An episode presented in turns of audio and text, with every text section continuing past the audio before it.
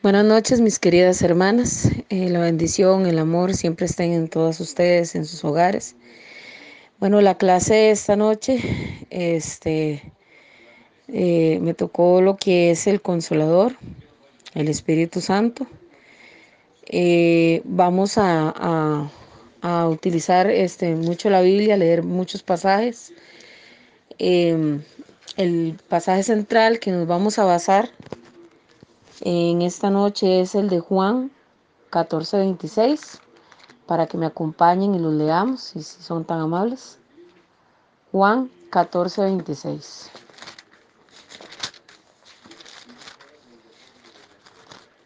Dice así. Mas el consolador, el Espíritu Santo, a quien el Padre enviará en mi nombre, Él os enseñará todas las cosas y os recordará todo lo que yo os he dicho. Nótese bien la frase, os enseñará todas las cosas. El Espíritu Santo impartió su poder en el corazón y en la mente de los apóstoles en su ministerio para ayudarlos a escribir el Nuevo Testamento. Los discípulos habían sido, por decirlo así, torpes para comprender muchas cosas sobre Jesús y sus enseñanzas, pero gracias al Espíritu Santo llegaron a entender con precisión e infabilidad al Señor y su obra. Bueno, para los que no saben qué es infabilidad, es sin falla, sin error. La pregunta que nos vamos a hacer en, en esta noche es, ¿quién es el Espíritu Santo? ¿Es una fuerza, un poder o una persona? Para poderlo comprender mejor, vamos a ver cuatro argumentos que nos llevarán a entender y conocer bien al Espíritu Santo. El Espíritu Santo dice aquí que toda la información disponible en la Biblia apunta al hecho de que el Espíritu Santo es una persona divina. Tiene las mismas características personales del Padre y del Hijo. Entonces el Espíritu Santo es una persona. Y a través de estos pasajes bíblicos que vamos a leer, vamos a probar uno, que el Espíritu Santo posee atributos de persona. Dos, lleva a cabo actividades de persona. Tres, puede ser maltratado como una persona. Y cuatro, tiene existencia independiente. Vamos con el primer argumento. El Espíritu Santo posee atributos de personas. Para esto vamos a leer primero eh, el pasaje Vamos a ver. De Hechos 15, 28. Dice que los atributos del Espíritu Santo indican que Él es una persona viviente, un ser individual y no una simple fuerza. Vamos a ver Hechos 15, 28. Leamos Hechos 15, 28. Porque ha parecido bien al Espíritu Santo y a nosotros no imponeros ninguna carga más que estas cosas necesarias. Entonces, en el primer atributo, vamos a leer la parte A del 28, porque ha parecido bien al Espíritu Santo. Esto quiere decir entonces que el Espíritu Santo tiene criterio propio. Es su primer atributo, criterio propio. Busquemos Romanos 8, 27.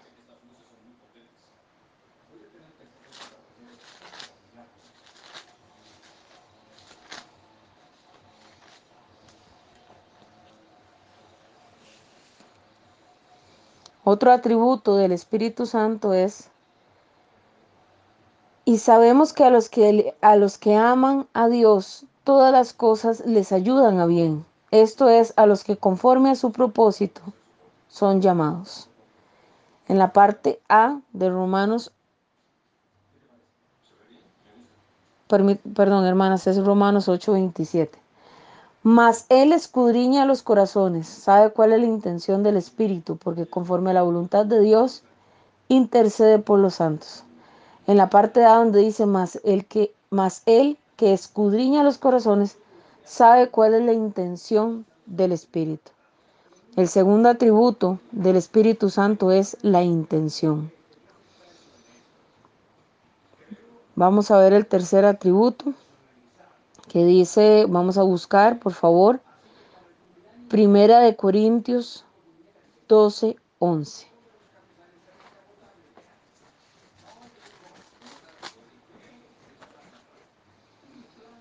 Primera de Corintios 12, 11. Pero todas estas cosas las hace uno y el mismo Espíritu repartiendo cada uno en particular como Él quiere. Vemos el tercer atributo del Espíritu que es la voluntad. Podemos también leer Hebreos 2.4. Acompáñenme en Hebreos 2.4, por favor.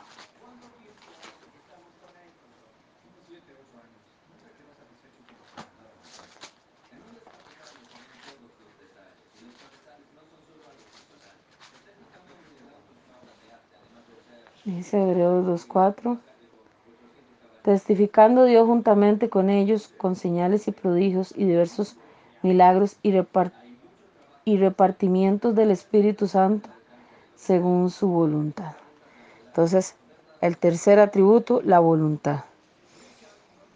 Vamos a ver dos atributos más que tiene el Espíritu Santo. Busquemos el 1 Corintios 2.11.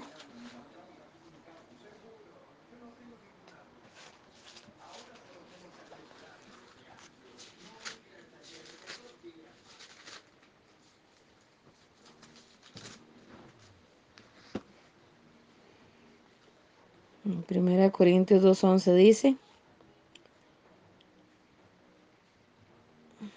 vamos a ver, Primera de Corintios 2.11,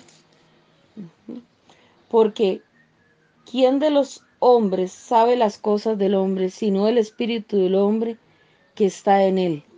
Así tampoco nadie conoció las cosas de Dios, sino el espíritu de Dios. Aquí vemos que el Espíritu, el Espíritu Santo tiene conocimiento. Dice, conoce las cosas de Dios. Y último atributo del Espíritu Santo lo podemos encontrar en Romanos 15:30.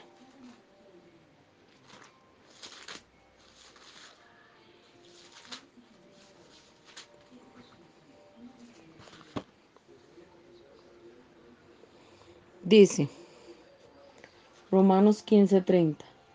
Pero ruego, hermanos, por nuestro Señor Jesucristo y por el, amor, por el amor del Espíritu, que me ayudéis orando por mí a Dios. Vemos que el Espíritu tiene amor. En Efesios 4:30 dice, y no contristéis al Espíritu Santo de Dios, con el cual fuiste sellados para el día de la redención. Tristeza. Y vosotros, y en Primera Tesalonicenses, eso está en Efesios 4:30, y Primera Tesalonicenses 1:6, dice, y vosotros vinisteis a ser imitadores de vosotros y del Señor, recibiendo la palabra en medio de gran tribulación con gozo del Espíritu Santo. Entonces vemos que el Espíritu Santo tiene emociones como amor, tristeza y gozo. El hecho de que el Espíritu Santo posea estas estos atributos revela entonces que Él es una persona. Vamos a repasar. Es importante anotar, esto más que todo es una clase este, para reforzar eh, algunos de nuestros conocimientos. Sé que hay muchas hermanas este, de mucho conocimiento este, en el estudio de la palabra y pues eh, también que manejan muy bien estos temas, pero siempre es bueno refrescar, ¿verdad? Y, y conocer y entender y, saber quién es el Espíritu Santo. Porque eh, muchas personas piensan que es una fuerza sobrenatural que simplemente nos va a rescatar en los momentos difíciles, pero en realidad tiene muchos atributos, muchas características y es de suma importancia en la Biblia. Por eso es importante conocerlo, porque eh, como lo vimos en los argumentos que se, que, se, que se leyeron con anterioridad, inclusive puede ser maltratado. Entonces, el primer argumento de que eh, podemos probar que el Espíritu Santo es una persona es porque posee atributos de persona. Vimos, el primero es que tiene criterio propio, según Hechos 15, 28. El segundo, tiene intención, según Romanos 8, 27, la parte A. Que tiene voluntad, ahí leímos 1 Corintios 12, 11 y Hebreos 2, 4. Que tiene conocimiento, de las cosas de Dios, Primera de Corintios 2.11, y que también tiene emociones, como el amor, la tristeza y el gozo. El amor, según Romanos 15.30, la tristeza, Efesios 4.30, y el gozo, primera Tesalonicenses 1 al 6. Como segundo argumento para probar que el Espíritu Santo es una persona es que lleva a cabo actividades de persona. Dice el Espíritu Santo actúa como una persona y no meramente como una fuerza.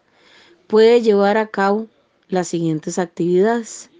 Y vamos a buscar la primera actividad que está en Juan 14, 26.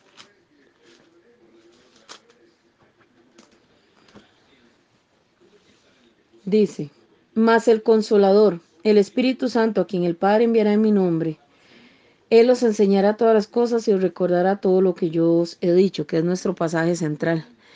Vemos entonces que la actividad, una de las actividades que realiza el Espíritu Santo es enseñar y recordar. Enseñar y recordar todas las cosas que, en, en, aquel tiempo, cuando Jesús este, ya partía, ¿verdad? Que le dijo a, a, los apóstoles que tranquilos, que él iba a enviar un consolador, este, precisamente para todo esto, ¿verdad? Para recordar todo lo que él les había dicho y enseñarles este, todo, todo lo que tenían que hacer, ¿verdad? Eh, el la segunda actividad que realiza el Espíritu Santo la encontramos en Juan 15, 26. Juan 15, 26, que dice, pero cuando venga el consolador, a quien yo os enviaré del Padre, el Espíritu de verdad, el cual procede del Padre, él dará testimonio acerca de mí.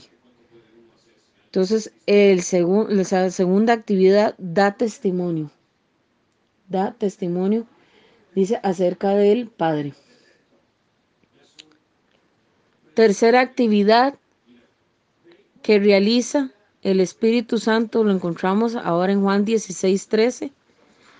Juan 16, 13 está aquí seguido.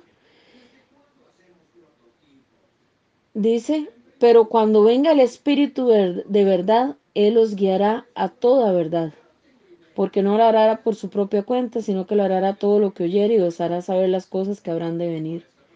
En la parte donde dice, pero cuando venga el Espíritu de verdad, Él os guiará al Espíritu de verdad. Entonces es una guía, una guía a la verdad. Cuarto actividad la encontramos en Juan 16, 13 pero la parte B. Dice 16.13, la parte B. Dice, porque no hablará por su propia cuenta. O sea, habla, habla.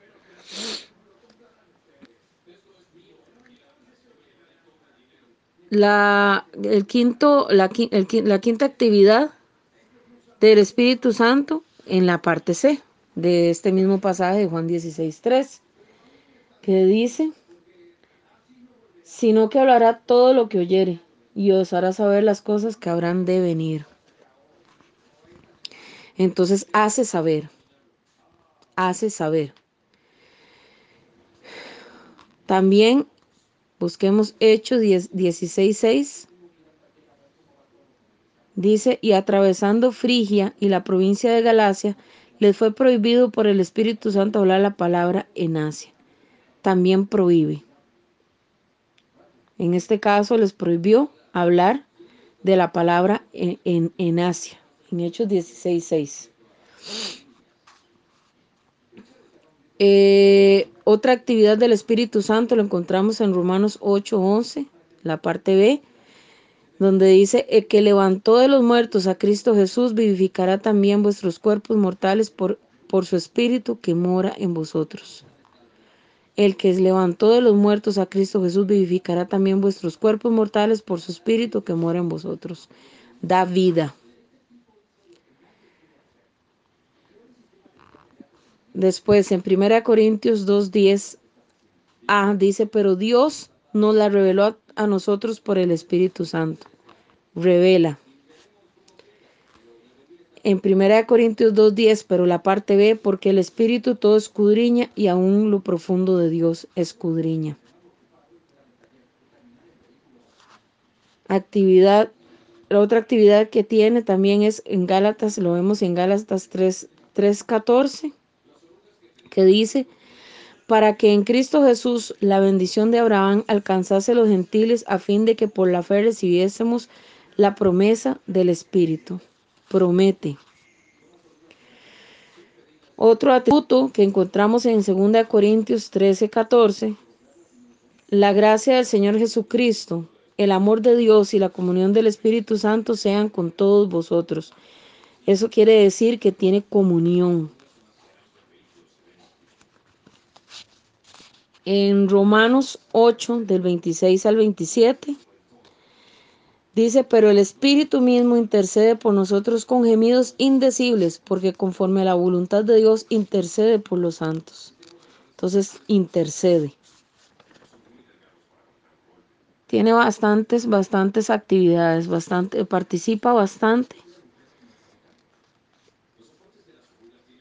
Dice acá en Primera de Pedro 1.11, escudriñando qué persona y qué tiempo indicaba el Espíritu de Cristo que estaba en ellos, el cual anunciaba de antemano los sufrimientos de Cristo y las glorias que vendrán tras ellos. Indica y anuncia.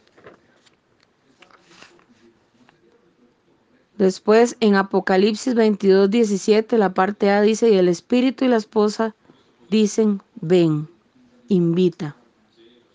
Y por último, en Lucas 4.1, Dice, Jesús lleno de Espíritu Santo volvió al Jordán y fue llevado por el Espíritu al desierto. Dice, lleva y guía. Solo una persona puede llevar a cabo las anteriores actividades, no así una, una mera fuerza. Es por esta razón que el Espíritu Santo debe ser visto como una persona. Pues hermanas, entonces a través de la palabra y todos estos pasajes que hemos este, leído, Vemos que no solo tiene atributos, sino también que realiza actividades, este, como enseñarnos, inclusive también exhortarnos, prohibirnos, este, eh, intercede por nosotros a través de la oración, que eso es importantísimo porque muchas veces, como lo hemos hablado, nosotros no sabemos cómo orar al Padre, entonces Él intercede en la oración por nosotros y le lleva al Padre las peticiones que realmente este, eh, eh, Dios va a, poner atención y obviamente de la forma en que Dios tiene que recibirlas. Dice que tiene comunión también el Espíritu Santo con todos nosotros. Este dice que escudriña también aún lo profundo de Dios. Y entonces todos esos, todas esas actividades y atributos que a través del Espíritu Santo Él, nos da, nos revela que Él es una persona. Hermanas, eh, pensándolo de este, de, este modo, a veces, eh, no sé si a ustedes les ha pasado, pero personalmente eh, me pasa a mí, que uno dice, bueno, ok, este, tenemos el Espíritu Santo, pero ¿cómo hacemos que todo esto que acabamos de leer, que, que, nos enseña, que, nos, que escudriña, que nos promete, que tiene comunión, que intercede, que anuncia, que nos guía a través de la verdad, este, eh, da testimonio, da testimonio del Padre. ¿Cómo es que adquirimos todas estas cosas en nosotros? Bueno, muy sencillo y muy importante y muy primordial. Obviamente a través de la oración. Siempre que pedimos sabiduría a Dios, el Espíritu Santo actúa este, eh, en nosotros. El estudio de la palabra importantísimo. No vamos nosotros, esto es como, como cuando uno está embarazado. Cuando Dios nos da el regalo y la bendición de ser madres y tenemos a nuestros hijos en nuestro vientre este, hacemos todo lo posible para que, para que ese ser hermoso que está en nosotros este, se forme sano, fuerte, este, lo llenamos de amor aún sin conocerlo, lo cuidamos, nos protegemos, vamos a todas las citas este, de control, estamos eh, pendientes de que todo el proceso vaya bien, pidiéndole al Señor que, que en el momento del alumbramiento, pues que todo se dé de la mejor forma. Todas, la mayoría de nosotras hemos pasado por esto. Es un regalo hermoso que Dios nos ha dado y que cuidamos y que protegemos con todo nuestro ser, con todo nuestro amor y con todas nuestras fuerzas. Pero bueno, en el momento que nos bautizamos, Dios nos dio el don del Espíritu Santo y, y, no es casi que por arte de magia ya lo tenemos y entonces eh, eh, ya eh, vamos a poder este, mágicamente recibir, recibir este, la protección de Él y, y, la guía y todo, no, a Él también hay que alimentarlo, hay que cuidarlo a través de nuestro testimonio, a través del estudio de la palabra, de la oración, a través de, de, nuestra vida correcta delante de Dios, que es lo que vamos a ver en el tercer argumento, este, de acuerdo a nuestro comportamiento de nuestra vida. Este, y al camino que elijamos, este, en la mayoría de las ocasiones lo podemos maltratar. Este, entonces es importante alimentarnos, alimentarnos de la palabra y a través de la palabra es que podemos eh, eh, em, fortalecer, fortalecer nuestro espíritu y poder este, eh, vivir y tener todas estas cosas hermosas que Él nos da poner en práctica también los frutos, los frutos del Espíritu Santo. Y la única manera es entregándonos de verdad a nuestro Padre Celestial a la palabra, al estudio y, y, dándole el espacio, el espacio que Él se merece. Recuerde también que otra parte muy importante, somos templo del Espíritu. Entonces todo nuestro andar, nuestro caminar, nuestro pensar siempre tiene que estar y siempre tenemos que recordar que tenemos el Espíritu de Dios dentro de nosotros. Si realmente le tomáramos la importancia que Él tiene y lo cuidáramos como realmente tiene que ser y fuéramos agradecidos con este hermoso regalo que Dios nos dio en, este mundo para nosotros tener consolación. Muchas de las cosas que nosotros hacemos e infringimos muchas veces los mandamientos de Dios no lo haríamos. Por eso es importante conocer un poco de lo mucho, de lo mucho inmensamente, de todos los atributos este, y, que tiene el Espíritu Santo. Hermanas, eh, pensándolo de este, de, este modo, a veces, eh, no sé si a ustedes les ha pasado, pero personalmente eh, me pasa a mí, que uno dice, bueno, ok, este, tenemos el Espíritu Santo, pero ¿cómo hacemos que todo esto que acabamos de leer, que, que, que nos enseña, que, nos, que escudriña, que nos promete, que tiene comunión, que intercede, que anuncia, que nos guía a través de la verdad, este, eh, da testimonio, da testimonio del Padre. ¿Cómo es que adquirimos todas estas cosas en nosotros? Bueno, muy sencillo y muy importante y muy primordial. Obviamente a través de la oración. Siempre que pedimos sabiduría a Dios, el Espíritu Santo actúa este, eh, en nosotros. El estudio de la palabra importantísimo. No vamos nosotros, esto es como, como cuando uno está embarazado. Cuando Dios nos da el regalo y la bendición de ser madres y tenemos a nuestros hijos en nuestro vientre. Este, hacemos todo lo posible para que, para que ese ser hermoso que está en nosotros este, se forme sano, fuerte, este, lo llenamos de amor aún sin conocerlo, lo cuidamos, nos protegemos, vamos a todas las citas este, de control, y estamos eh, pendientes de que todo el proceso vaya bien, pidiéndole al Señor que, que en el momento del alumbramiento, pues que todo se dé de la mejor forma. Todas, la mayoría de nosotras hemos pasado por esto. Es un regalo hermoso que Dios nos ha dado y que cuidamos y que protegemos con todo nuestro ser, con todo nuestro amor y con todas nuestras fuerzas. Pero bueno, en el momento que nos bautizamos, Dios nos dio el don del Espíritu Santo y, y, no es casi que por arte de magia ya lo tenemos y entonces eh, eh, ya eh, vamos a poder este, mágicamente recibir, recibir este, la protección de Él y, y, la guía y todo, no, a Él también hay que alimentarlo, hay que cuidarlo a través de nuestro testimonio, a través del estudio de la palabra, de la oración, a través de, de, de, de nuestra vida correcta delante de Dios, que es lo que vamos a ver en el tercer argumento, este, de acuerdo a nuestro comportamiento y a nuestra vida este, y al camino que elijamos, este, en la mayoría de las ocasiones lo podemos maltratar.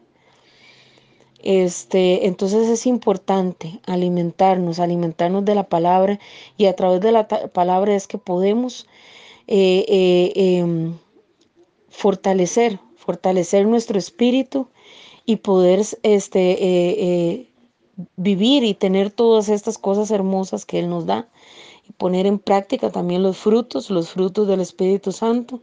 Y la única manera es entregándonos de verdad a nuestro Padre Celestial, a la palabra, al estudio y, y, y, y dándole el espacio, el espacio que Él se merece. Recuerde también que otra parte muy importante, somos templo del Espíritu. Entonces todo nuestro andar, nuestro caminar, nuestro pensar siempre tiene que estar y siempre tenemos que recordar que tenemos el Espíritu de Dios dentro de nosotros. Si realmente le tomáramos la importancia que Él tiene y lo cuidáramos como realmente tiene que ser y fuéramos agradecidos con este hermoso regalo que Dios nos dio en, este mundo para nosotros tener consolación, muchas de las cosas que nosotros hacemos e infringimos muchas veces los mandamientos de Dios, no lo haríamos. Por eso es importante conocer un poco de lo mucho, de lo mucho inmensamente, de todos los atributos este, y, que tiene el Espíritu Santo. Como tercer argumento dice el Espíritu Santo puede ser maltratado como lo es como se le puede maltratar a una persona. Vamos a ver seis formas este, en que podemos maltratar al Espíritu Santo. La primera dice blasfemando en contra suya y esto lo encontramos en Mateo 12 del 31 al 32. Vamos a leerlo, dice. 12 del 31 al 32. Por tanto, os digo, todo pecado y blasfemia será perdonado a los hombres, mas la blasfemia contra el Espíritu no les será perdonada. A cualquiera que dijere alguna palabra contra el Hijo del Hombre, le será perdonado, pero el que hable en contra del Espíritu Santo, no le será perdonado ni en este siglo ni en el venidero. Vea qué terrible, ¿verdad? La blasfemia contra el Espíritu Santo. Y quiero, este, eh, vamos a, a, ver eh, sobre el asunto de la blasfemia. Dice de todos los pecados que se cometen contra el Espíritu Santo, el de la blasfemia contra este, es el que más se ha analizado. Se han dado las más diversas explicaciones acerca de lo que Jesús quiso dar a entender cuando habló de la blasfemia contra el Espíritu Santo. Tres de los cuatro evangelios mencionan este pecado. Mateo 12, 31, 32, Marcos 3, 28 al 29 y Lucas 12, del 9 al 10. El contexto que rodea el pasaje en Mateo indica que la blasfemia contra el Espíritu Santo es la intención de dañar la reputación del Espíritu Santo ante los ojos de los demás. Los fariseos hablaban en contra de Jesús con el fin de convencer a los demás de que sus obras eran hechas por el poder de Satanás.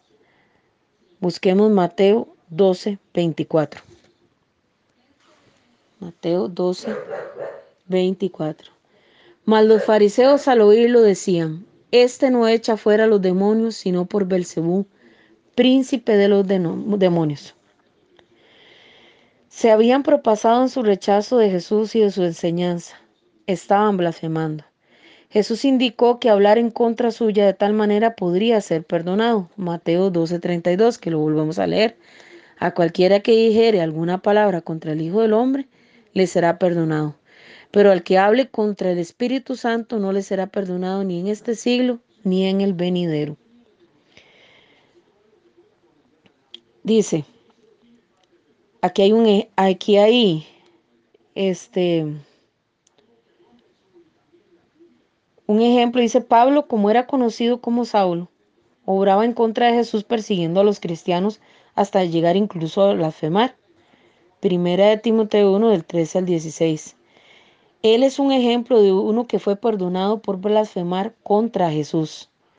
Vamos a buscar 1 Timoteo 1, del 13 al 16.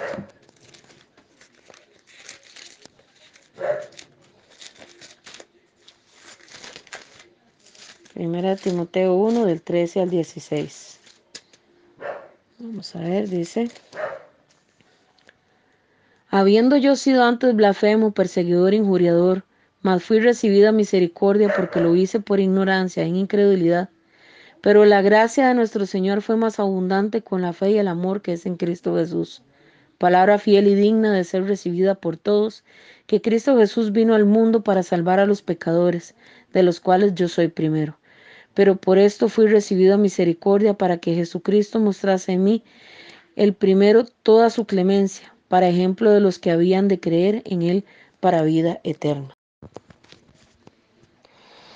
Contrastando con lo anterior, Jesús enseñó que aquellos que hablaran contra el Espíritu Santo con mala intención no podían ser perdonados. Los que podrían cometer tal pecado necesitarían tener un entendimiento más que fundamental del cristianismo. Tendrían que entender algunos de los puntos más sutiles, entre los cuales se incluye la obra del Espíritu Santo. Cuando hablaran en contra de éste, ellos no solo estarían rechazando sus actividades, sino también procurando apartar a otros de él, atribuyéndole su obra a Satanás.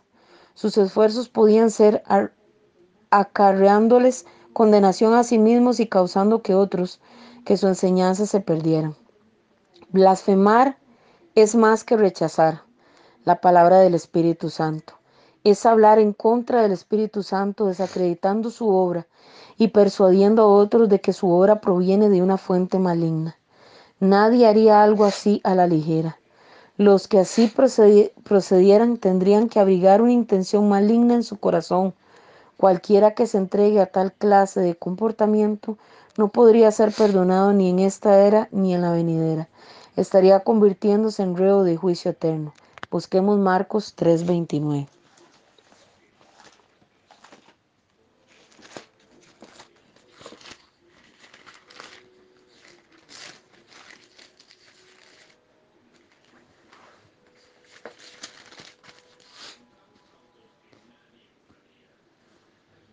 Dice, pero cualquiera que blasfeme contra el Espíritu Santo no tiene jamás perdón, sino que es reo de juicio eterno.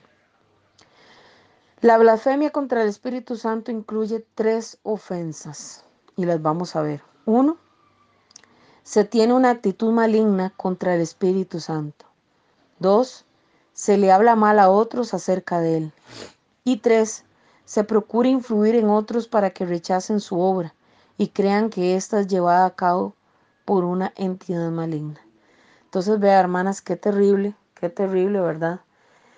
Este, esto de los fariseos y todo por envidia, porque ellos conocían muy bien la ley y ellos sabían que todas las cosas que Jesús estaba haciendo, que estaba haciendo en ese momento era por el Espíritu Santo. Sin embargo, por la envidia, este, y porque a ellos nunca les gustó que se les dijera la verdad de su mal proceder, se atrevieron con todo el conocimiento a blasfemar contra el Espíritu Santo y quedaron condenados para toda la vida. Dice que ni en este siglo ni en el venidero tendrán perdón.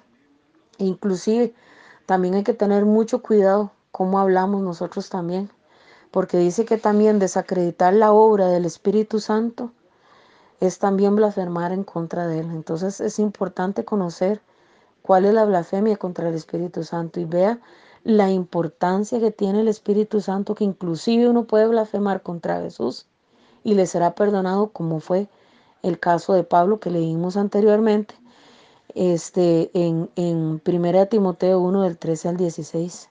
Y aún así somos perdonados. Este es el único pecado que no tiene perdón.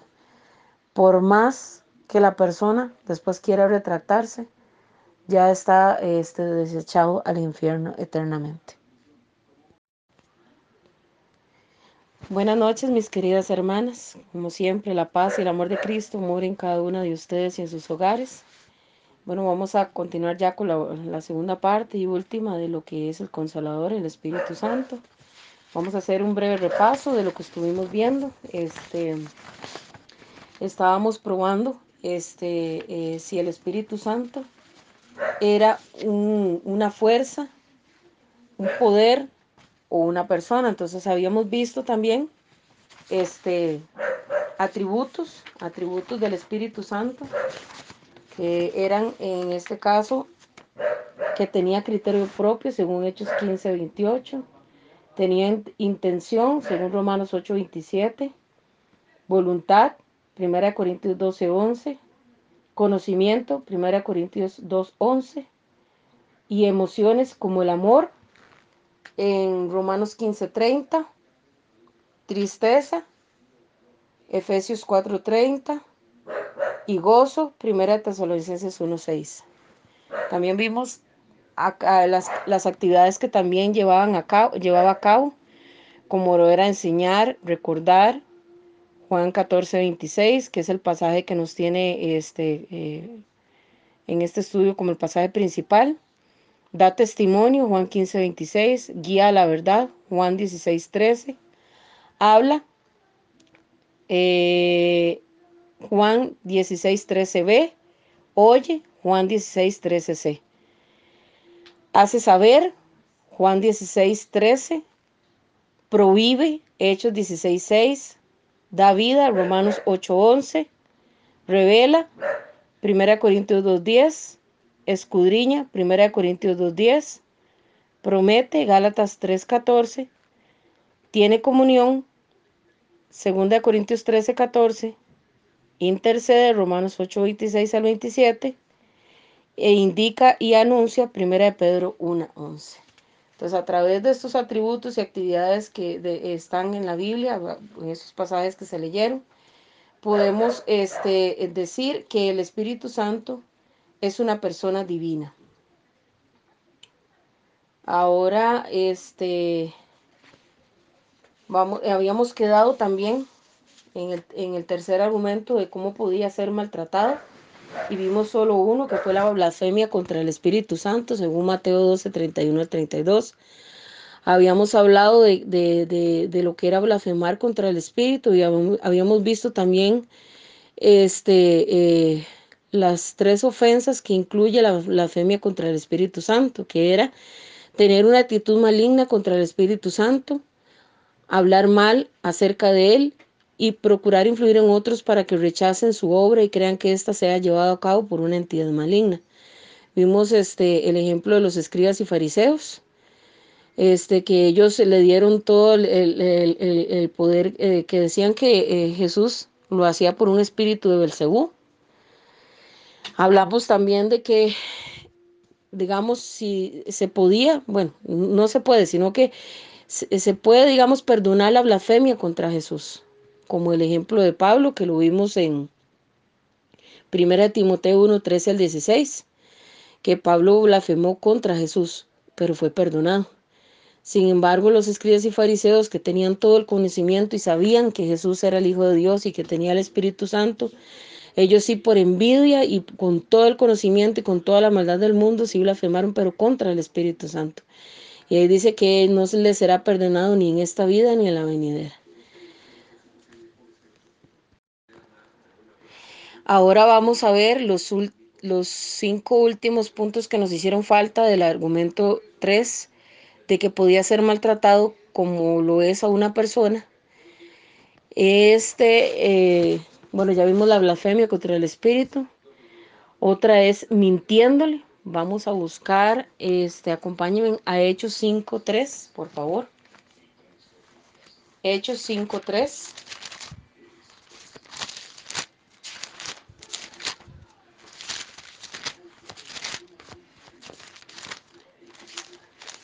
dice la palabra del Señor, y dijo Pedro, Ananías, ¿por qué llenó Satanás tu corazón para que mintieses al Espíritu Santo y sustrajeses del precio de la heredad? Todos recordamos esta historia, ¿verdad? De Ananías y Zafira.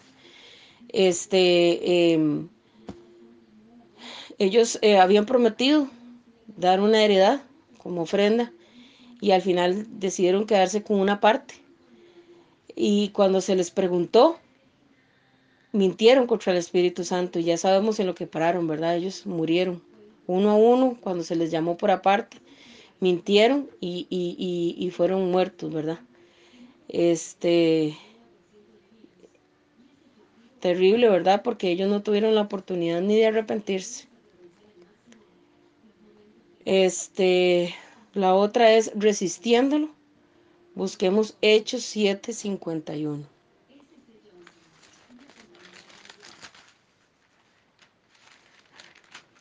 Dice el pasaje. Duros de cerviz e incircuncisos de corazón y de oídos.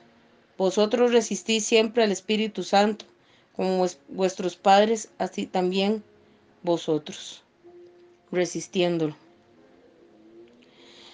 Este, muchas veces, este, nuestro propio orgullo, nuestra terquedad, no nos deja dar el brazo a torcer y resistimos eh, al Espíritu Santo. Y bueno, lamentablemente, ¿verdad?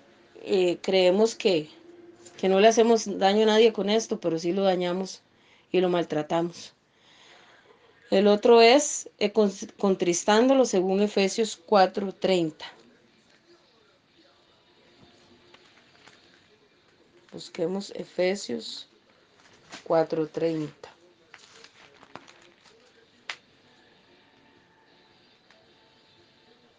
Dice, y no contristéis al Espíritu Santo, contristar es dar, entristecerlo, de Dios, con el cual fuiste sellados para el día de la redención. También lo podemos contristar, entristecer. Otro sería afrentándolo. Busquemos Hechos 10, 29.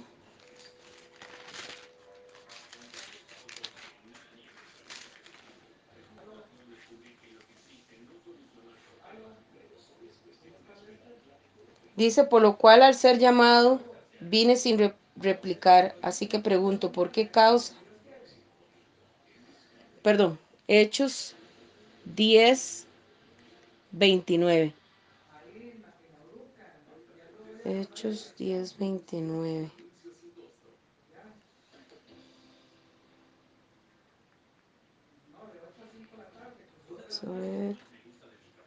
No, este no es el pasaje. Permitan un momento mis hermanas para corregirlo. Perdón, mis hermanas, es que no tenía los anteojos. Era Hebreos 10, 29. Acompáñenme por favor a Hebreos 10, 29. Dijimos que era afrentándolo. Dice Hebreos 10, 29. ¿Cuánto mayor castigo pensáis que merecerá el que pisoteare al Hijo de Dios y tuviere por inmunda la sangre del pacto en la cual fue santificado e hiciere afrenta al Espíritu de gracia? Imagínense ponernos a pensar en el castigo que vamos a tener por estarle haciendo afrenta al Espíritu de gracia. Y el último sería apagándolo.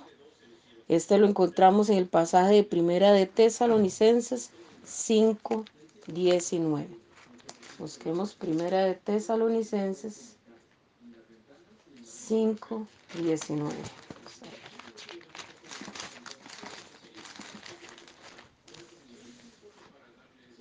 Dice, no apaguéis al Espíritu. Esto es un resumen de las tantas formas en que podemos nosotros maltratar al Espíritu Santo, pero las más principales, que es blasfemando contra Él, que ese sí definitivamente no tiene perdón, mintiéndole, resistiéndolo, contristándolo, afrentándolo y apagándolo. Pero nos hacemos la pregunta, ¿de qué manera nosotros o cómo es que nosotros hacemos esto? ¿Será que lo hacemos intencionalmente? Pues bueno, dice que el Espíritu Santo tiene la habilidad única de guiar a, de guiar a los pecadores a darse cuenta de su verdadero estado de pecaminosidad. También despierta en nosotros un deseo de aceptar a Jesús y su perdón de nuestros pecados.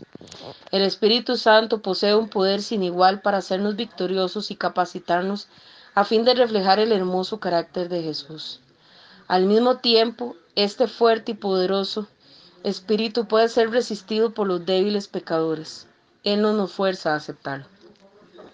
El pecado es muy atrayente y muy seductor. Sin embargo, es altamente engañoso y lleva a la muerte. El pecado es totalmente opuesto a Dios, su santidad y bondad pura. Reflejando esta santidad divina, el Espíritu Santo se opone al pecado en todas sus formas y es contristado cuando pecamos y no estamos dispuestos a abandonar el pecado. El Espíritu Santo puede ser apagado y podemos resistirlo cuando continuamos con nuestra vida caminando. Vean qué terrible, hermanas. Eh, quizás tal vez podemos decir, bueno, pero yo no le hago daño a nadie, este, yo no ando este, robando, eh, yo no soy violenta, bueno, podemos poner una miles de excusas. Pero bueno, para empezar, una forma de contristar el espíritu es dejando de estudiar la palabra, dejando de, cumplir los mandamientos de Dios, de asistir a las reuniones de la iglesia, de estar en la constante oración. Este, bueno, cada quien sabe cómo tiene su vida, pero si decimos que no tenemos pecado, nos hacemos mentirosos y todos los días pecamos, todos los días pecamos. Y esto va apagando, va resistiendo el espíritu, lo va contristando. Y, y muchas veces inclusive le mentimos, le mentimos, nos atrevemos a mentirle. Pensamos que como nadie nos ve lo que estamos haciendo, ¿verdad? Como el pasaje favorito de nuestra hermana Cinia que dice que Dios ama la verdad en lo íntimo. Muchas veces en lo íntimo hacemos cosas que no son agradables delante del Señor. Y, y, y el espíritu que está en nosotros, que es el mismo espíritu de Dios, está ahí presente y tenemos la falta de respeto y la irreverencia de aún así atrevernos a pecar, de aún así no arrepentirnos, de acariciar el pecado y continuar automáticamente, ya lo hacemos hasta como cuando nos levantamos a desayunar, algo tan normal en nuestras vidas y no nos damos cuenta que estamos haciéndole daño al regalo más precioso, más preciado que, que, que, que nos dio Dios en el momento que nos bautizamos. Entonces todos nuestros pecados, y no, no podemos decir que hay grandes y pequeños, porque para Dios desde una pequeña mentira hasta matar a alguien es lo mismo, van poco a poco entristeciendo y apagando ese, esa, esa fuerza del Espíritu Santo en nosotros. Y muchas veces hasta nos atrevemos de decir que estamos solos, que nadie nos entiende, que nadie nos escucha. Y somos nosotros mismos los que hacemos que ese espíritu se apague. Recuerdo una, una prédica de nuestro hermano Yari, en donde este, él hablaba de, de, del corazón, que era una habitación. Muchas veces, si lo pensamos así, en, en, nuestro, en nuestro corazón, que es una casa, hay muchos aposentos. Y, y él hablaba de eso, que él tocaba la puerta y muchas veces no lo invitamos a llegar pues el día que invitamos a que, eh, el día que decidimos bautizarnos y que el Espíritu empezó a morar en nosotros, en esa habitación, este, se supone que debíamos de darle el mejor lugar, como cuando nosotros tenemos una visita muy importante. Le damos la mejor comida, servimos los mejores platos, eh, limpiamos la casa, nos dedicamos a que todo esté perfecto para recibirle y para que esté bien y se sienta cómodo pero lamentablemente por nuestros pecados, por nuestra falta de obediencia, por el no orar, por el no estudiar la palabra, el único lugar que el Espíritu Santo tiene en esa habitación prácticamente es el basurero, en donde caen todos los desechos de todo aquello que nosotros hemos hecho durante el día y lo tenemos olvidado, contristado, apagado. Entonces esto es para meditar, hermanas, porque es terrible y es triste. Así como nosotros nos desvelamos y nos desvivimos, por, por eh, eh, eh, cuidar ciertas cosas que nos agradan. ¿Cómo es posible que el regalo más grande y más preciado que Dios nos dio, nosotros lo tengamos por, por nada, por nada, ahí oculto? Y solo nada más, como quien dicen, se les llama cuando, cuando ya la situación se sale de nuestras manos y ahora sí, venga y ayude. Este, todos los días tenemos que alimentar ese espíritu cuidarlo, amarlo. Acuérdense que somos también templo del Espíritu Santo y todo lo que hagamos, pensamos, hablemos y actuemos y digamos tiene que ir conforme a la voluntad de Dios y que nada de eso lo vaya a maltratar. Ahora vamos a ver el último argumento que habíamos mencionado, dice que tiene existencia independiente. Otra indicación de que el Espíritu Santo es persona no solo radica en el hecho de que tiene su propia naturaleza y carácter, al igual que el Padre y el Hijo, sino también en el hecho de que tiene existencia propia e independiente. Se dice de él que descendió sobre Jesús cuando éste fue bautizado. Eso lo encontramos en Juan 1.33. Cuando el Hijo subió del agua después de que fue bautizado, el Espíritu descendió sobre Jesús y el Padre habló desde los cielos. En ese momento el Padre estaba en los cielos, el Hijo en la tierra y el Espíritu venía a morar con Jesús. Una persona, vamos a ver este ejemplo, puede hablar mal contra Jesús y ser perdonada, pero si habla contra el Espíritu Santo no podrá ser perdonada, lo vimos en Mateo 12:32. Entonces nos hacemos la siguiente pregunta para comprobar si tiene existencia independiente. ¿Cómo podría alguien hablar contra Jesús y no contra el Espíritu si estos fueran la misma persona? Cuando Jesús daba esta enseñanza de haber estado consciente de la independencia del uno y del otro. Jesús expresó que Él les enviaría a los apóstoles otro consolador, según lo prometió en Juan 14, 16. Vamos a buscarlo nuevamente, que es el pasaje central, Juan 14, 16.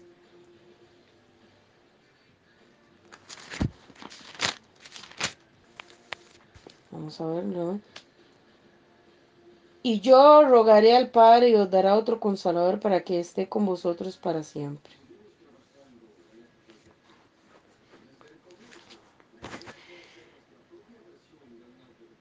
Tal consolador es el Espíritu Santo, Juan 14, 26. Dice, perdón hermanos, este es el pasaje central, más el consolador el Espíritu Santo, a quien el Padre enviará en mi nombre, Él os enseñará todas las cosas y os recordará todo lo que yo os he dicho. ¿Cómo iba a poder enviarles Jesús otro consolador y ser a la vez el consolador? O bien, ¿cómo iba a poder ser el Espíritu Santo otro consolador y ser Él y Jesús el mismo? Jesús dijo que no que no enviaría al Espíritu Santo sino hasta que Él hubiere ido. Juan 16, 7. Leamos Juan 16, 7. Pero yo os digo la verdad, os conviene que yo me vaya, porque si no me fuera, el consolador no vendría a vosotros, mas si me fuere, os lo enviaré. También dijo que el Espíritu no hablaría según le dictara su propia iniciativa, sino que hablaría de lo que oiría de Jesús. Juan 16, 14. El que me glorificará, porque tomará de lo mío y os lo hará saber. La información acerca de Jesús y el Espíritu Santo que se dan en el Nuevo Testamento indican que ellos son dos personas celestiales independientes.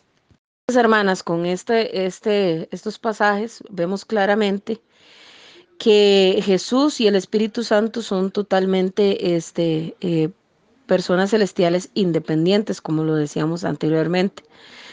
Em, ya que era necesario que Jesús este, subiera al Padre para que el, Espíritu, el Consolador, viniera a, a nosotros, obviamente sabemos que a través del bautismo.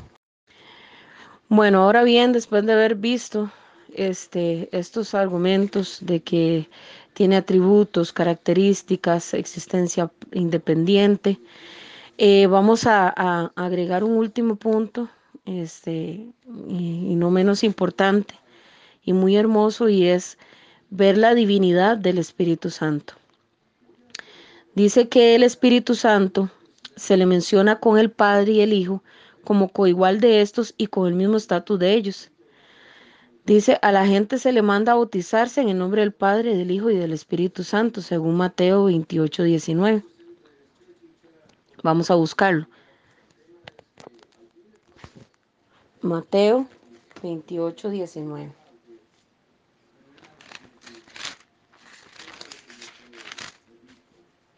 Dice, por tanto, id y hacer discípulos a todas las naciones, bautizándolos en el nombre del Padre, del Hijo y del Espíritu Santo. Ok, dice...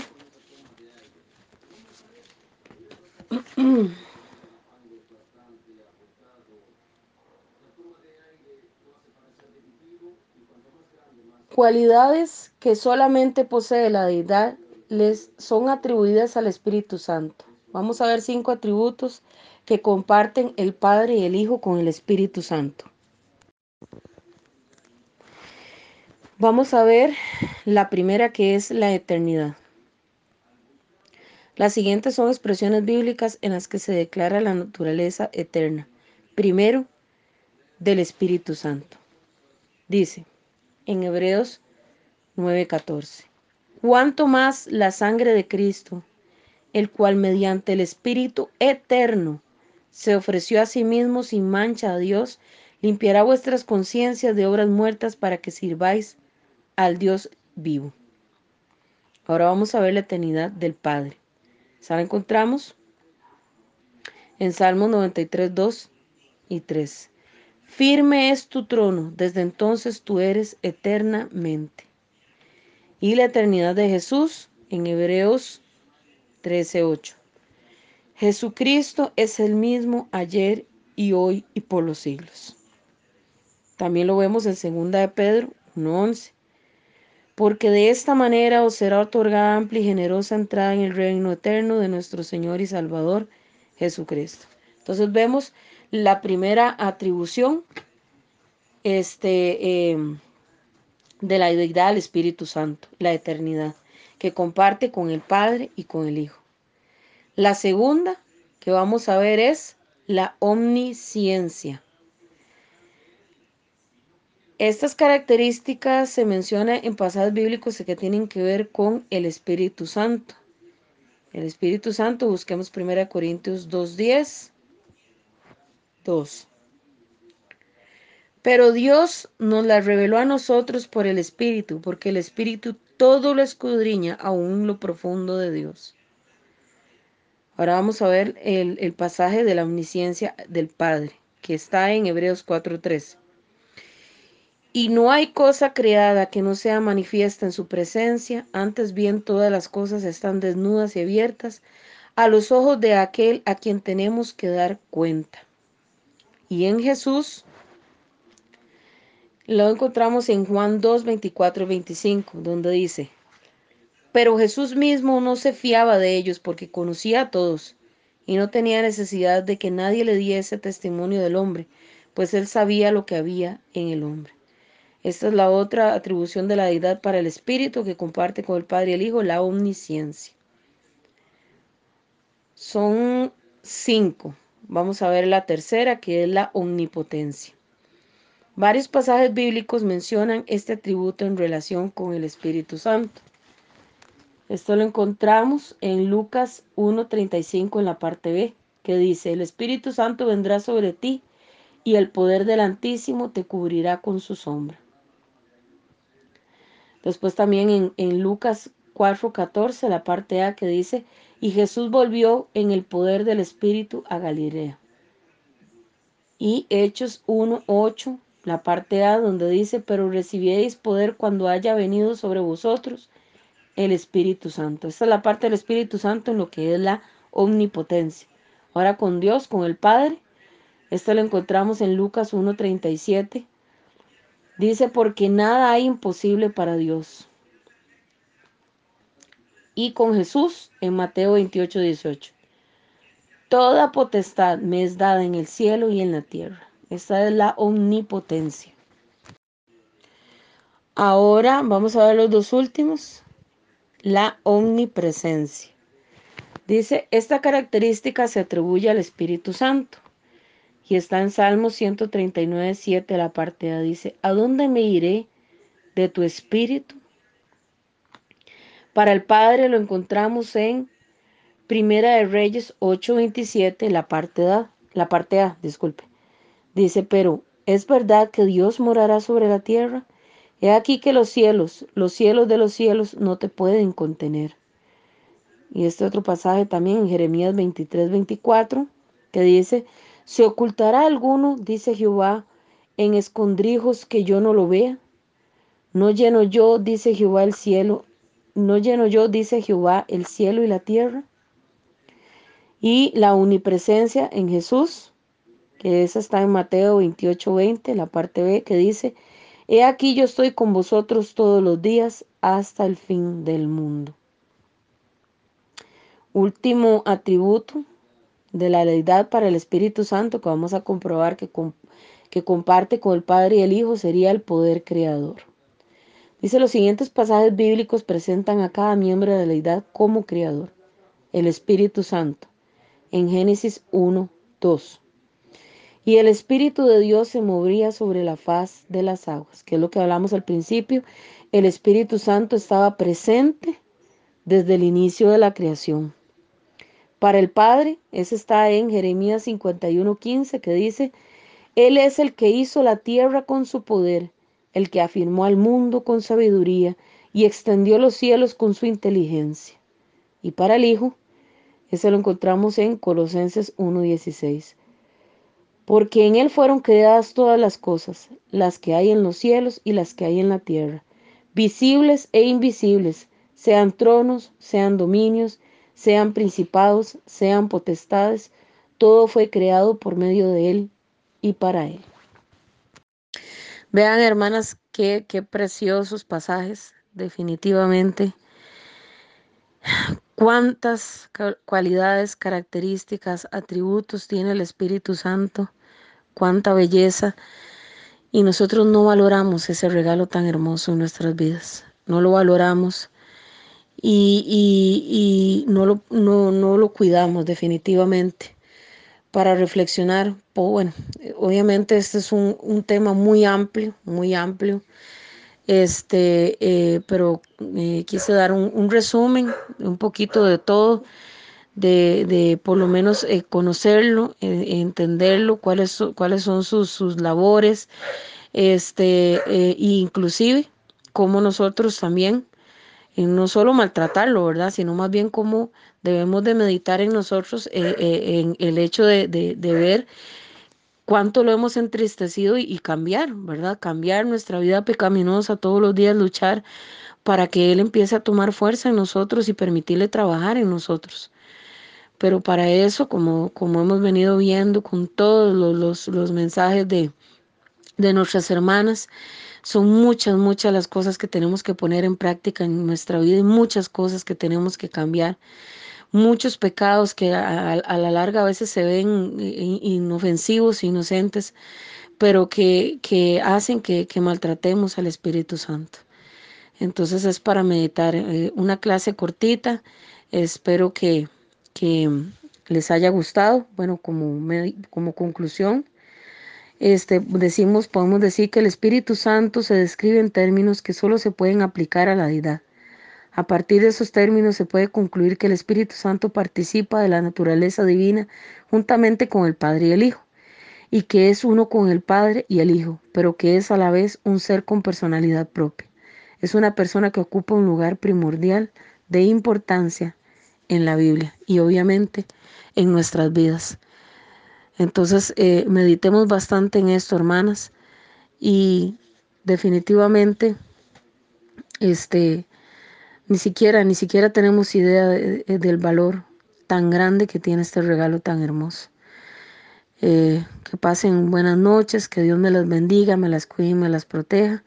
Y pues obviamente pues eh, pueden comentar eh, sus aportes son de suma importancia también para el crecimiento de todas las hermanas y mucho más para mí. Entonces eh, queda libre ya para los comentarios.